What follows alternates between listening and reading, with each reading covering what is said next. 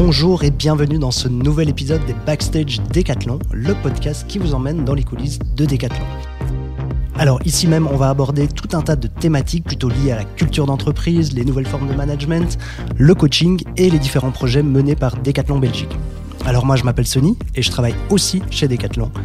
Aujourd'hui on poursuit le sujet de la transformation de l'entreprise en compagnie de Sébastien Cauchy qui va nous parler euh, de la politique salariale chez Decathlon. Salut Seb. Bonjour Sony.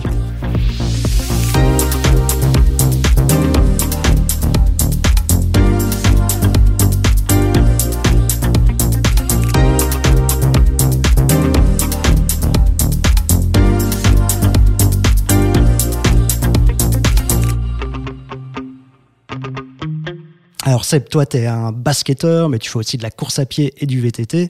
Et chez Decathlon depuis 2001.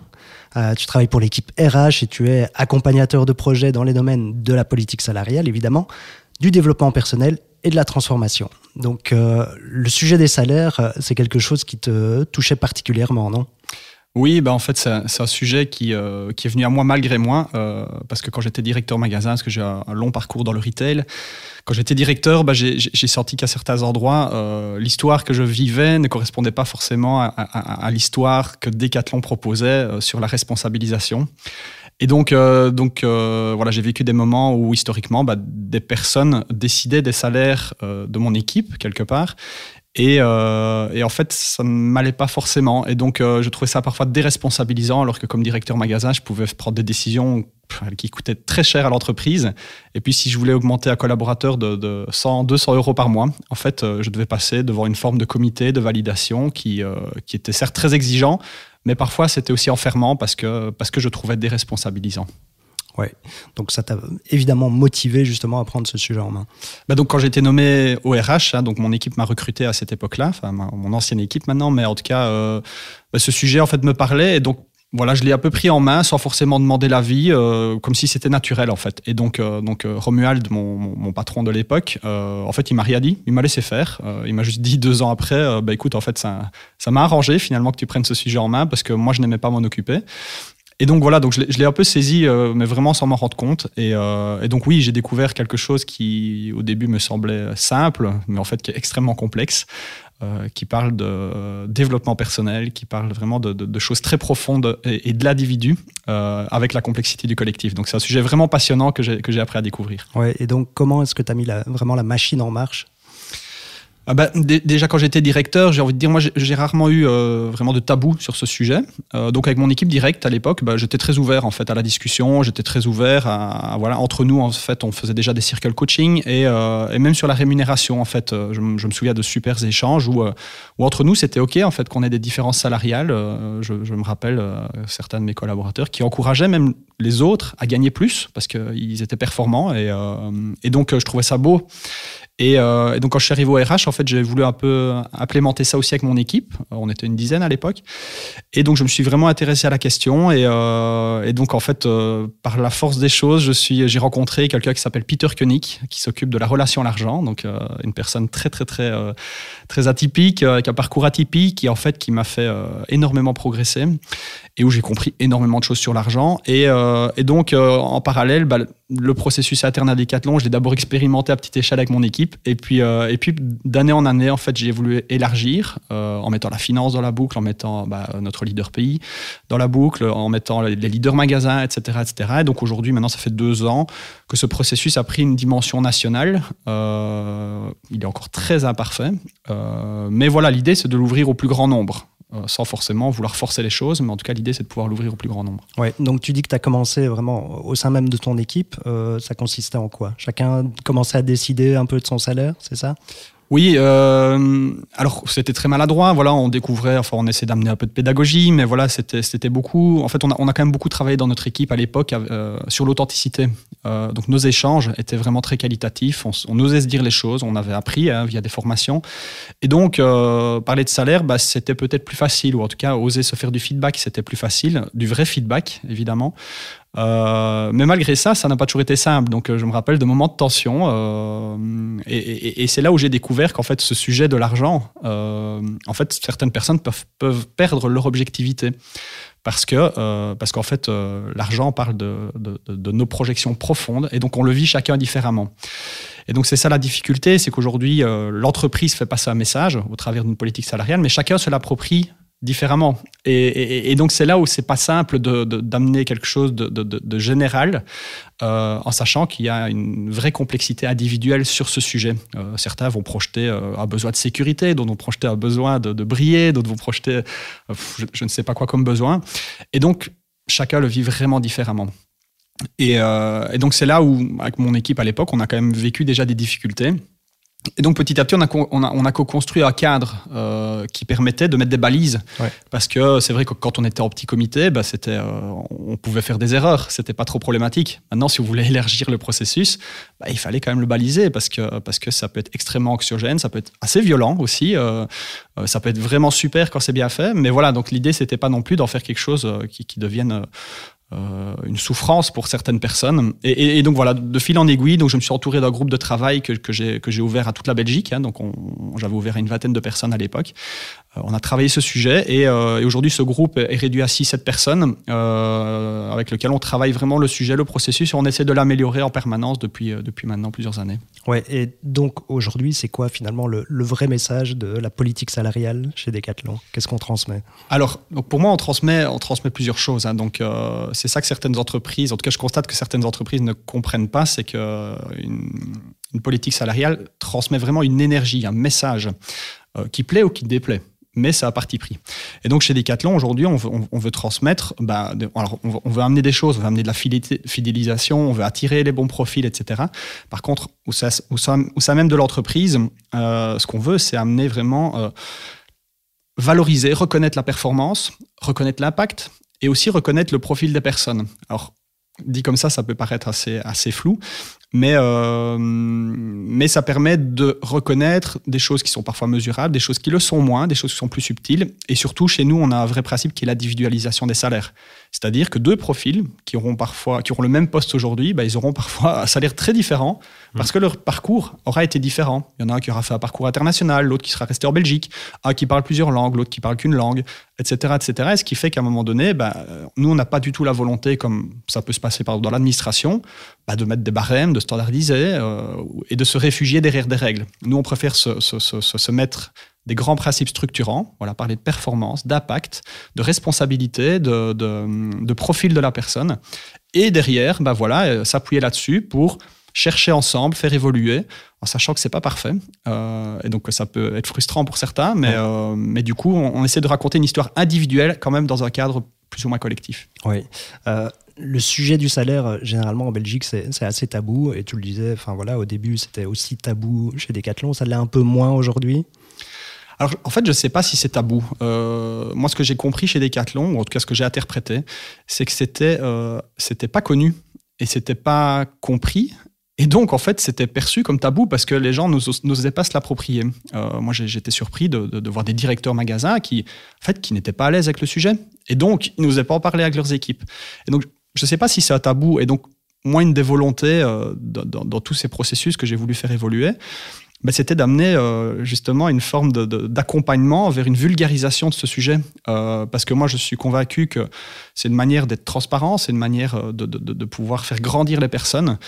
Et donc, et c'est important de prendre le temps d'expliquer, d'accompagner, parce que pour moi, ce sujet, ce sujet, c'est un vrai sujet aussi pour faire grandir les personnes. Parce que chez Decathlon, pour moi, ça, c'est un principe de base. Tout ce qu'on fait, tous nos processus managériaux doivent servir à faire grandir les personnes. Et donc, donc c'est pour ça que, euh, à un moment donné, allez, j'ai envie de dire, c'est parfois frustrant pour certaines personnes euh, parce que ça reste du management.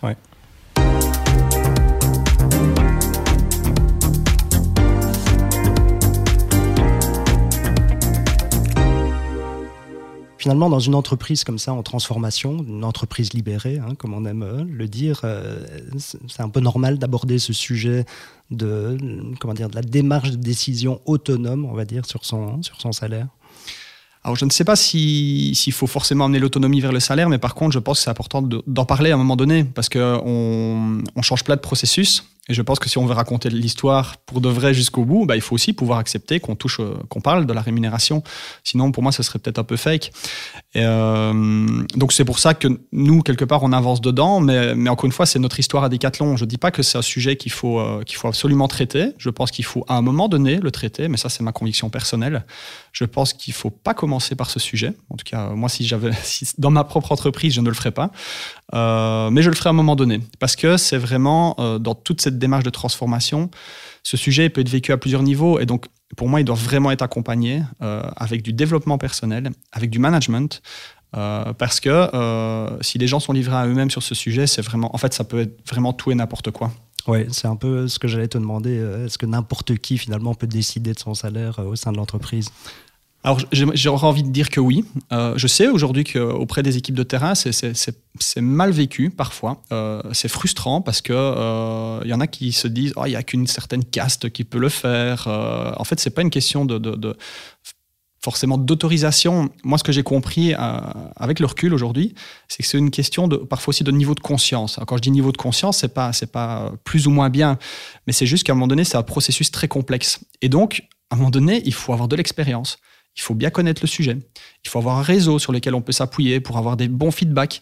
Euh, il faut pouvoir être objectif aussi sur soi-même. Il faut pouvoir se connaître un minimum, connaître son rapport à l'argent. Euh, et donc, c'est tous ces ingrédients qui font que l'exercice devient riche. Maintenant, à chaque fois que l'exercice pour moi n'a pas été riche ou qu'il était raté, bah c'est quand il était fait pour de mauvaises raisons. C'est-à-dire euh, ah bah j'ai envie de, compenser quelque chose, je me sens frustré. Euh, euh, c'est quand ça vient parler des blessures des personnes, j'ai envie de dire, ou quand il y a des lacunes managériales autour de cette personne. Et donc là pour moi on perd la saveur de l'exercice. Je sais que ça arrive encore, voilà, j'accepte aussi que tout n'est pas parfait. Avant, le système n'était pas parfait. Aujourd'hui, il n'est pas encore parfait. Je pense qu'il ne le sera jamais. Euh, on a de nouvelles problématiques. Euh, je pense qu'elles sont plus riches que les anciennes problématiques parce qu'elles sont très confrontantes. Euh, donc voilà, donc c'est comme ça aujourd'hui, j'ai envie de dire. mais donc, voilà, moi je pense que ce n'est pas nécessaire que ce soit accessible à tous, en fait. Et encore une fois, c'est vraiment pas un jugement de valeur. Je, pense que c'est un, processus qui fait partie d'un cheminement en fonction de l'expérience de chaque collaborateur, parce que c'est pour moi, j'aime beaucoup utiliser l'image d'un collaborateur qui arrive dans une entreprise. Il, est jeune, il est, il est dépendant, un peu comme, comme, comme un nouveau-né, en fait. Il, doit apprendre plein de choses. Il, ne connaît pas son nouvel environnement. au fur et à mesure de son cheminement, ben, il va devenir de plus en plus adulte. Et ça, je pense que le, le, sujet de la rémunération, c'est un sujet adulte. Et donc, il faut pouvoir avoir du recul, il faut pouvoir euh, voilà, être serein. Et, et, et, donc, tout ça, ça prend du temps. Euh, euh, et, donc, c'est pour ça que moi, j'ai pas envie que tout le monde le fasse aujourd'hui, forcément. Et c'est pour mmh. ça que, surtout que le, pour moi, la, la première clé d'entrée, c'est que c'est d'abord un processus de responsabilisation des leaders. Parce que les leaders, ce sont les premiers RH de leurs équipes. Et donc, c'est leur job de s'occuper d'abord de la politique salariale de leurs équipes. Et que si eux sont à l'aise, ils peuvent ouvrir cet espace avec leurs équipes ou avec certaines personnes qui sortent plus matures. Mais encore une fois, tout ça, c'est du management, c'est de la discussion, et c'est là où il y a de la richesse. Oui, et puis, certains, euh, certains collaborateurs qui sont dans l'entreprise depuis longtemps, qui sont adultes, euh, peuvent très bien aussi décider de, ne pas décider et de laisser, la main à leur leader euh, sur, euh, voilà, pour décider de leur augmentation. Oui, et, ça, je pense que c'est important. C'est aussi quelque chose que j'ai compris, parce que, alors, ce que, j'ai compris avec le recul, c'est que pas mal de mes lacunes se sont reflétées dans ce processus, parce que j'avais certaines croyances qui ont évolué, parce que voilà, j'avais aussi moi-même peut-être des attentes. Euh, et, donc, moi, j'avais un peu cette croyance euh, sur différentes choses. Par exemple, qu'on devait avoir une transparence totale des salaires, ou, euh, en effet que chacun devait peut-être décider. Et en fait, pour moi, j'ai compris que c'était une erreur et que finalement, mon intention profonde de base, c'était de responsabiliser encore plus les leaders. Donc ça, pour moi, c'était vraiment important. Et donc, en fait, ce que j'ai compris, c'est que c'était pas sain de remplacer un ancien dogme par un nouveau dogme. Et donc, dire à quelqu'un, je t'oblige à décider de ton salaire, bah, c'est tout aussi violent que, te dire bah, c'est ton leader qui décide à tout prix pour toi ou tu n'as rien à dire. Et donc c'est pour ça que aujourd'hui la première clé d'entrée, c'est est-ce que moi leader, je suis à l'aise pour laisser vivre ce sujet dans mon, dans mon entité, dans mon périmètre La deuxième clé d'entrée, c'est est-ce que moi collaborateur, j'ai envie? En fait, oui, en effet, peut-être que pour moi, c'est toujours important d'être reconnu par mon leader. Et c'est très bien, en fait. C'est vraiment parfait comme ça si j'ai envie de décider, bah là, après, on va avoir un processus de décision qui se met en place sur base d'un advice process. Donc, je consulte différentes personnes. Euh, je ne sais pas si on veut rentrer dans, les détails, mais en tout cas, euh, là, le processus peut se mettre en marche. Mais sinon, ça peut se passer vraiment à l'ancienne avec mon leader qui décide, et c'est très bien. Ok, mais donc, est-ce qu'au sein, de, au sein des équipes, finalement, ça ne crée pas parfois des, inégalités? Alors encore une fois, moi j'ai moi j'ai fait mon deuil en fait de vouloir à tout prix amener de la justice ou, euh, de l'égalité parce que c'est en fait c'est des, des, notions je trouve qui peuvent être euh, des frustrations alors. Oui, et en même temps, pareil, aujourd'hui, j'ai surtout envie de m'accrocher au sens de la démarche. Après, elle sera perçue différemment en fonction des personnes, en fonction en effet du, management qui sera présent sur place, etc. Mais en tout cas, moi, j'ai besoin de rester sur mon intention de base, qui est de responsabiliser. Voilà, responsabiliser, faire grandir, faire mieux connaître le sujet. Euh, tout ça, pour moi, c'est la base. Euh, et j'ai surtout envie de m'accrocher à ça, parce que si je me dis, je veux à tout prix combler des injustices, je veux à tout prix éviter les frustrations, bah, je pense que c'est la meilleure manière d'en créer. ouais. Euh, alors tu disais, voilà, c'est un processus vraiment de, de, responsabilisation, mais si moi, demain, un collaborateur, je me sens responsable, j'entame le process pour une augmentation salariale, par contre, euh, je sors complètement du cadre. Mhm. Comment, ben, justement, comment est-ce qu'on me recadre? Alors c'est là où, donc, quand je parlais tout à l'heure de l'advice process, c'est que donc je vais euh, dans, dans, dans, dans, mon processus de décision. Euh, alors ça, c'est pas que sur la rémunération. Hein. Chez Decathlon en Belgique, l'advice process, c'est une manière qu'on a de décider de plat, pour plein de choses. C'est-à-dire, je vais consulter les personnes impactées par ma décision. Et donc sur le salaire, ce sera pareil. Et dans ce cas-ci, bah voilà, par exemple, si moi je veux décider de mon salaire, bah, je vais peut-être mettre dans la boucle un de mes pairs. Voilà, euh, je sais pas, moi si je suis directeur, je vais prendre un autre directeur de la même région que la mienne, parce qu'il pourra à un moment donné avoir un regard sur, sur qui je suis, sur mon travail. Je prendrai un de mes collaborateurs. Euh, je prendrai peut-être mon coach euh, ou mon leader. Et voilà, je rassemblerai trois, quatre personnes auprès desquelles je vais pouvoir expliquer ma démarche, en fait. L'objectif n'est pas de refaire un entretien annuel, n'est pas de, de, faire une négociation, de, de se justifier, mais c'est c'est vraiment un, moment, encore une fois, quand il est bien fait, euh, un moment où je vais, en fait, je vais parler de qui je suis, euh, de, comment je suis. J'ai envie d'être reconnu par rapport à mon travail, évidemment dans un cadre, euh, avec, on, met des balises avec des pourcentages d'augmentation en fonction de, certaines situations. et donc, ces personnes-là, quelque part, vont me faire un feedback. Mais c'est vrai que le principe de l'advice process, c'est que je peux décider même contre la vie des personnes. C'est ça qui fait la puissance de, de, ce type de mode de décision. Mais donc, je dois assumer. Euh, et donc, encore une fois, euh, moi, ce que je, alors la croyance que j'ai derrière ça, c'est que bah, ça, ça peut passer un an. Euh, maintenant, dans la durée, je pense que ça passe pas. Mmh. Parce que je pense qu'à un moment donné, on est toujours rattrapé par, par qui nous sommes ou rattrapé par la patrouille. Parce que les personnes qui sont dans un advice process, qui ne se sentent pas écoutées, pas respectées, en fait, s'ils sont tous les trois d'accord à dire écoute, la proposition que tu fais, elle est complètement hors cadre, c'est pas OK pour nous, eh ben, quelque part, il y a quelque chose qui commence à se mettre en place. Il y aura du feedback. Alors après, nous, on a ce qu'on appelle euh, un, processus de feedback qui est une forme de résolution de conflit euh, qu'on a mis en place il y a maintenant un an. Euh, donc pour moi, ça, ça peut rentrer en ligne de compte aussi si vraiment ça coince, si vraiment il y a un conflit au terme d'un advice process de rémunération. Mais en général, moi, ce que j'observe pour le moment, c'est que, en fait, quand on va creuser un peu, bah, souvent, en fait, c'est très bien fait. Et encore une fois, on en revient à cette proportion de au plus de 95% des gens font bien les choses. Et c'est les 4-5% de personnes qui, peu importe la manière, peu importe la situation, euh, qu'on mette des règles, qu'on mette pas des règles, etc., il y aura toujours un peu des abus, conscients ou inconscients. Encore une fois, je ne juge pas derrière. Et donc, est-ce que je mets mon énergie à mobiliser ceux qui avancent ou est-ce que je mets mon énergie à vouloir contrer ceux qui, finalement, n'ont peut-être pas toujours compris la démarche? Voilà, moi j'ai choisi ma manière de fonctionner qui, qui, me porte plus. Ouais. Euh, moi, quand je raconte un peu voilà, comment, comment ça fonctionne chez Decathlon, la, première réponse que, que j'ai de, de, mes amis, c'est oui, mais si tout le monde fait comme ça, vous courez à la faillite. Hmm. Oui, alors c'est amusant parce que euh, moi, ce que j'observe encore une fois, c'est que souvent chacun parle de lui. Euh, tout n'est que projection. Et donc, donc les gens, en fait, ils, ils expriment beaucoup leur peur. Or, moi, ce que j'observe, encore une fois, dans la réalité, c'est que euh, quand le cadre est bien posé, quand les gens sont bien accompagnés, eh ben, c'est limite l'inverse qui se passe. Les gens sont trop responsables. Euh, moi, j'ai plus souvent eu des gens à devoir encourager à s'augmenter que l'inverse. Alors, l'inverse arrive aussi, mais, mais, voilà, mais encore une fois, pour moi, tout ça, c'est des croyances. Je, je, je crois qu'il euh, y a peut-être justement tellement de, de, résistance dans énormément d'entreprises sur ce sujet que les gens ils, pensent que dès qu'on va l'ouvrir, tout le monde va s'en saisir, tout le monde vouloir, va vouloir avoir plus, plus, plus. Alors c'est vrai que si on demande à quelqu'un est-ce que tu veux gagner plus d'argent, ça t'intéresse? Bah, Tout le monde dira oui, évidemment.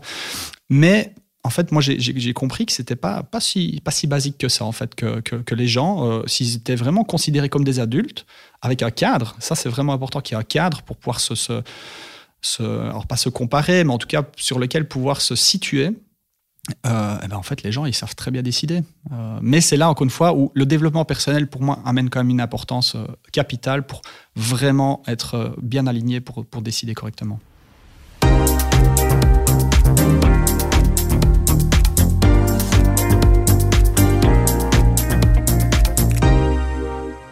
C'est quoi vraiment les, les, gros pièges et les facteurs de succès? Donc, deux choses différentes. Mais... Alors pour moi, le piège euh, par excellence, c'est la comparaison. C'est ah j'ai entendu un tel qui disait qu'il gagnait autant ou un tel s'est augmenté d'autant. En fait, la comparaison sur des chiffres, euh, pour moi, elle est, elle, est juste euh, c'est vraiment le gros piège parce que en général, on n'a pas l'histoire qui va avec. Et donc c'est pour ça que moi aujourd'hui, je, ne suis pas du tout pour une transparence des salaires. Je ne suis même plus pour une transparence des pourcentages d'augmentation comme on l'a fait il y a un an ou deux parce qu'il n'y a pas l'histoire. Et donc, moi, ce qui compte, c'est que ce soit clair pour les personnes qui étaient dans le processus de décision. Pour les autres, tant pis. S'ils ont des questions, ils sont libres d'aller poser des questions. Mais par contre, pour moi, c'est important d'avoir l'histoire. Parce qu'en général, l'histoire, elle est très cohérente. Maintenant, c'est vrai que dans la comparaison, alors oui, comme je disais tout à l'heure, il y a toujours des erreurs. Enfin, j'ai l'impression qu'il y, a toujours quelques petites erreurs. Et comme par hasard, les gens ils vont souvent se comparer aussi à ces erreurs. Euh, sur un sujet très très euh, visible et très touchy sur les voitures de fonction, ça c'est un sujet souvent qui, mhm. qui, porte assez bien les, frustrations.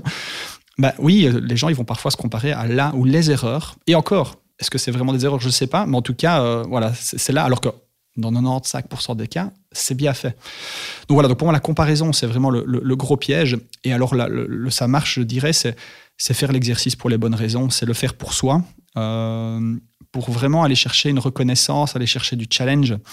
Parce que euh, certains pourront en témoigner, mais, mais moi j'ai assisté à vraiment des, des, magnifiques moments de feedback euh, où les personnes au début, c'est vrai que ça fait peur, hein. c'est pas pas un moment facile de faire un advice process sur la rémunération, mais au terme de l'exercice, la plupart, ils disent En fait, je suis super content, euh, merci. Il y a une alliance qui se crée entre les personnes. Il y a vraiment un moment très fort parce que, euh, parce que quand le feedback est authentique, quand, euh, il, y a, vraiment beaucoup de complicité qui s'installe, et donc ça construit aussi les relations pour des projets futurs, pour, pour d'autres choses. Et, moi, pour ça, ça n'a pas de prix. Ça se mesure pas, hein, mais, mais, je trouve que ça n'a pas de prix parce que ça participe aussi à toute cette transformation, à ce travail en réseau qui, est de plus en plus présent. Euh, et, ça, pour moi, c'est hyper important. Donc, c'est pour ça que pour moi, ce processus, quelque part, je, m'en fiche de l'argent. Je m'en fiche. De, euh, moi, ce qui m'intéresse, c'est que ce processus, il est structurant dans notre transformation managériale. Euh, l'idée, c'est qu'il nous permette d'avancer dans cette histoire. Oui, ça, ça, responsabilise les gens, ça les implique beaucoup plus vraiment au sein du, du, du fonctionnement même de l'entreprise finalement. Oui, exactement. Et c'est pour ça que moi, j'ai souvent du mal avec cette notion de libération d'entreprise, parce que c'est souvent, euh, souvent galvaudé comme, euh, comme, terme. Moi, j'ai une nouvelle croyance ou une nouvelle conviction, je vais dire, sur ces sujets-là, c'est que, en fait, la, pour moi, la liberté, en fait, euh, on a beaucoup parlé d'équilibre entre liberté et responsabilité chez Decathlon. Parce que c'est vrai que pendant un moment, je pense qu'il y avait trop la notion de liberté, il y avait un manque d'exigence à certains endroits. Moi, ce que j'ai l'impression d'avoir compris aujourd'hui, c'est que en fait, la liberté, elle se gagne par la responsabilité. Je, vais donner un exemple que j'aime bien utiliser. C'est, euh, si je prends mes enfants, euh, alors qu'une fois l'idée c'est pas d'être paternaliste dans l'entreprise, mais, je trouve qu'il y a, il y a quand même des, notions à amener. Mes enfants, bah, s'ils veulent aller jouer de l'autre côté de la grande route, bah, je vais les laisser aller à partir du moment où ils me montrent qu'ils sont responsables, qu'ils savent regarder à gauche, à droite, parce qu'il y a parfois des dangers qu'ils ignorent. Donc encore une fois, c'est une question de conscience, c'est pas une question de compétence. Et donc, s'ils grandissent, dans la responsabilité, eh ben, en fait, ils peuvent prendre de plus en plus de liberté. Et donc, c'est pour ça que pour moi, ce processus aujourd'hui, j'ai envie qu'il soit accessible à tous, parce que si demain tout le monde le fait bien, ça veut dire que tout le monde est extrêmement responsable et tout le monde aura grandi. Et donc, tout le monde sera libre. Mais la liberté par principe, pour moi, c'est un vrai piège, c'est un vrai danger, et je pense que c'est une fausse croyance sur la libération d'entreprise. Oui. Euh, c'est pas évident de communiquer en interne sur, euh, sur ce sujet. Et tu disais, ça passe justement par, euh, par le développement personnel, par euh, les, différentes formations. Et donc, du coup, comment est-ce que tu intègres ce sujet de l'argent, du salaire dans les différentes formations de développement personnel? Alors donc nous on a, introduit, euh, il y a certaines personnes qui ont suivi euh, des séminaires sur la relation à l'argent en interne. Donc euh, ça s'est pas fait en grand, en, ça n'a pas été énormément communiqué, mais en tout cas certaines personnes qui étaient quand même à des postes clés, on leur a offert la possibilité de se former à ça. Après pour moi ce qui, est le plus important, c'est encore une fois, c'est de, passer par les leaders. Euh, parce que moi, encore une fois, j'aime bien d'apprendre aux gens à pêcher plutôt que de leur donner à manger. Et, donc, moi, si je pense, si, nous, avec notre groupe sur la rémunération, on met toute notre énergie sur les leaders.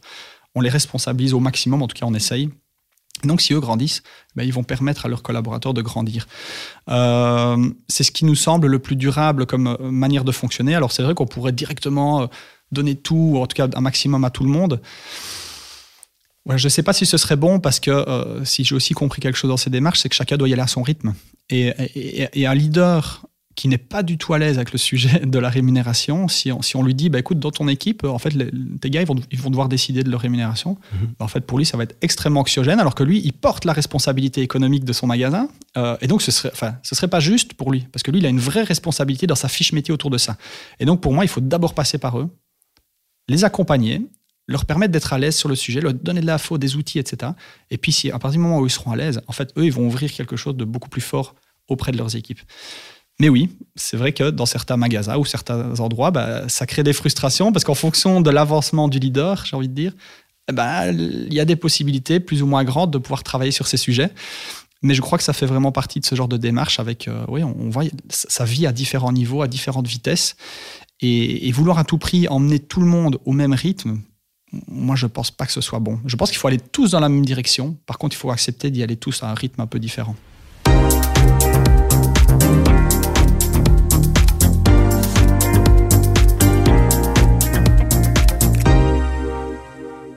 Il y a pas mal d'entreprises qui, entament leur processus de, transformation, un peu comme Decathlon l'a fait. Qu'est-ce que tu leur dirais euh, sur, euh, sur la manière d'aborder ce, sujet? Par quoi commencer? Alors, c'est souvent euh, un sujet qui me fait sourire parce que malheureusement, j'observe un effet de mode dessus. Ben, Frédéric Laloux en parle très bien. Hein. Pour moi, il n'y a pas de, vraie démarche de libération sans, sans, démarche de transformation du leader. Donc pour moi, c'est une vraie démarche d'authenticité du leader. Et aujourd'hui, nous, en, Belgique, je suis bien placé pour le savoir parce que j'ai la chance de côtoyer de près les, initiateurs de cette démarche. C'est vraiment des personnes qui ont décidé de se transformer eux-mêmes. ils, le portent dans les tripes. Je sais que c'est pas toujours le cas dans certaines entreprises. Et encore une fois, c'est pas un jugement de valeur. C'est pas quelque chose qui s'apprend dans la tête. C'est quelque chose qui se vit. Et donc, euh, pour moi, ça, c'est la clé en fait, parce que on, peut changer la hiérarchie, on peut, casser une hiérarchie. Si la posture des personnes ne change pas, ben les jeux de pouvoir, ils restent, ils se réinstalleront différemment. Donc pour moi, encore une fois, c'est pour ça que changer des choses visibles, telles que des processus de salaire, telles que des manières de se réunir, telles que tout ça, faire ça sans permettre aux personnes de se développer, de faire un travail sur leur ego, de faire un travail sur euh, leur, goût, leur goût au pouvoir, euh, le pourquoi ils avaient envie de progresser dans la hiérarchie. Toutes ces questions-là, si on ne le fait pas en parallèle, en fait, pour moi, on, loupe la partie profonde de la démarche qui fait qu'elle sera durable. Euh, et donc, c'est pour ça que pour moi, à, des pièges qui va avec ça, c'est de vouloir aller vite. C'est de se fixer un timing, c'est d'en faire, faire un projet. Parce qu'en fait, c'est pas un projet, c'est un cheminement. et donc peut-être qu'aujourd'hui c'est le meilleur chemin à prendre. Peut-être que dans deux ans, le meilleur chemin, ce sera de revenir et remettre de la hiérarchie partout. J'en sais rien. Mm. Mais c'est pour moi, le piège, c'est de se remettre des œillères en se disant il faut aller là à tout prix. Oui, c'est ce que j'allais te demander. Euh, comment tu vois euh, l'entreprise dans 5 ans, dans 10 ans? Alors bon, moi je suis un peu euh, personnellement, je, suis aussi en chemin et allez, je, je, suis passionné par deux choses, moi, par la méditation et par la permaculture. Et, euh, donc, c'est deux, deux, pratiques qui m'apportent qui énormément euh, sur mon regard sur le monde, sur la systémique des choses, etc. Et donc, moi, je crois qu'aujourd'hui, les entreprises qui, qui, arrivent à, ce nouveau, à ces nouveaux modèles managériaux, c'est des entreprises qui évoluent en conscience. Euh, parce que le monde change, parce qu'à un moment donné, il faut, il, faut, il faut changer de conscience pour pouvoir changer de paradigme. Et donc, l'ancien mode de, l'ancien schéma de conscience, j'ai envie de dire, c'est un schéma très basé sur l'ego, très basé sur la compétition, très basé sur le pouvoir, euh, comme ça peut encore se voir à plein d'endroits, euh, même dans le politique, etc. Mais voilà. Mais donc, je pense que les entreprises qui évoluent vers plus de collaboration, euh, vers plus de, allez, de, partage, vers plus d'ouverture. En fait, pour moi, c'est ça les, entreprises de l'avenir. C'est elles qui vont attirer les, bons profils, les jeunes profils, les nouvelles générations. Ils voient la vie différemment moi, je le vois dans mon potager, en fait. Euh, soit je fais une culture industrielle avec toutes les mêmes plantes qui sont alignées parfaitement, alors c'est très obéissant, c'est très facile à contrôler. Ou alors j'accepte de faire un, potager en permaculture où je vais associer les plantes, ou en fonction de, bah, de la météo qui sera plus ou moins capricieuse, bah, j'ai certaines plantes qui vont mieux s'épanouir que d'autres. Il y en a une qui va protéger l'autre. Et donc, pour moi, c'est cette complémentarité qui amène finalement la force face à tous les enjeux du monde. On le voit déjà aujourd'hui. Euh, demain, ce sera encore bien pire. Et, donc, c'est ça qui fait que pour moi, c'est, pour moi, je pense qu'il n'y a pas le choix. Il faut y aller euh, si on veut améliorer la, résilience des entreprises et la résilience des personnes. Ouais, j'aime bien cette comparaison parce que finalement, ce qu'on vit au sein d'une entreprise, c'est aussi le reflet de, de la société. Est-ce que du coup, on peut, on peut imaginer un effet tache d'huile de l'entreprise vers, vers le monde? Ah bah, là, je vais parler pour moi. Euh, en fait, allez, personnellement, je me suis beaucoup questionné par rapport à Decathlon, parce qu'aujourd'hui, euh, on reste une entreprise du retail. Euh, moi, ça venait toucher ma fibre écologique, de me dire, bah, Mats, on a un impact sur la planète, etc. Et donc, l'année passée, moi, j'ai pris l'initiative de faire un break de plusieurs mois. J'avais besoin de prendre du recul, d'avoir un nouveau rapport à Decathlon. Et donc, euh, donc, je suis revenu en fait avec un autre regard, avec euh, un regard moins binaire, plus nuancé, où, bah oui, Decathlon a, ses failles, en fait, comme tout le monde, comme, comme chaque individu, comme chaque organisation, et en même temps, Decathlon a ses forces. Et, et, je pense que s'il y a bien un endroit où Decathlon est fort, euh, Decathlon est, est courageux, c'est sur euh, son innovation managériale. Et donc je pense que là, oui, euh, aujourd'hui, on est observé. Euh, bah, D'ailleurs, j'ai la chance de témoigner dans différentes entreprises, j'ai la chance d'aller même accompagner des entreprises euh, sur le côté. Je, je pense vraiment qu'on est observé parce qu'en plus, on, j'ai l'impression qu'on est une entreprise appréciée. Euh, on, touche, on, touche le cœur des gens. Et, donc, je pense que euh, moi, je vois Decathlon comme une magnifique caisse de résonance pour faire bouger le monde. Euh, et donc, voilà, moi, c'est ce qui m'a encore plus engagé au sein de Decathlon. C'est que oui, je pense qu'on a un rôle majeur à jouer pour les, pour les, les enjeux sociétaux de demain. Oui, voilà. Donc pour moi, c'est vraiment. Euh, moi, je souhaiterais que chaque entreprise s'engage là-dedans. Alors, encore une fois, l'entreprise, ça veut rien dire. L'entreprise, c'est jamais qu'une somme d'individus.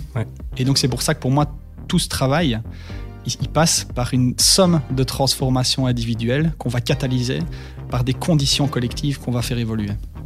Ok, bah écoute, ce sera le mot de la fin. Euh, merci Seb hein, pour cet échange. Moi, ça m'a fait vraiment plaisir de t'avoir euh, ici aujourd'hui à notre micro euh, pour échanger, pour avoir ton point de vue vraiment très, pointu sur, sur le sujet. moi, je vous dis au revoir et puis j'espère vous retrouver dans un nouvel épisode des Backstage Décathlon très bientôt.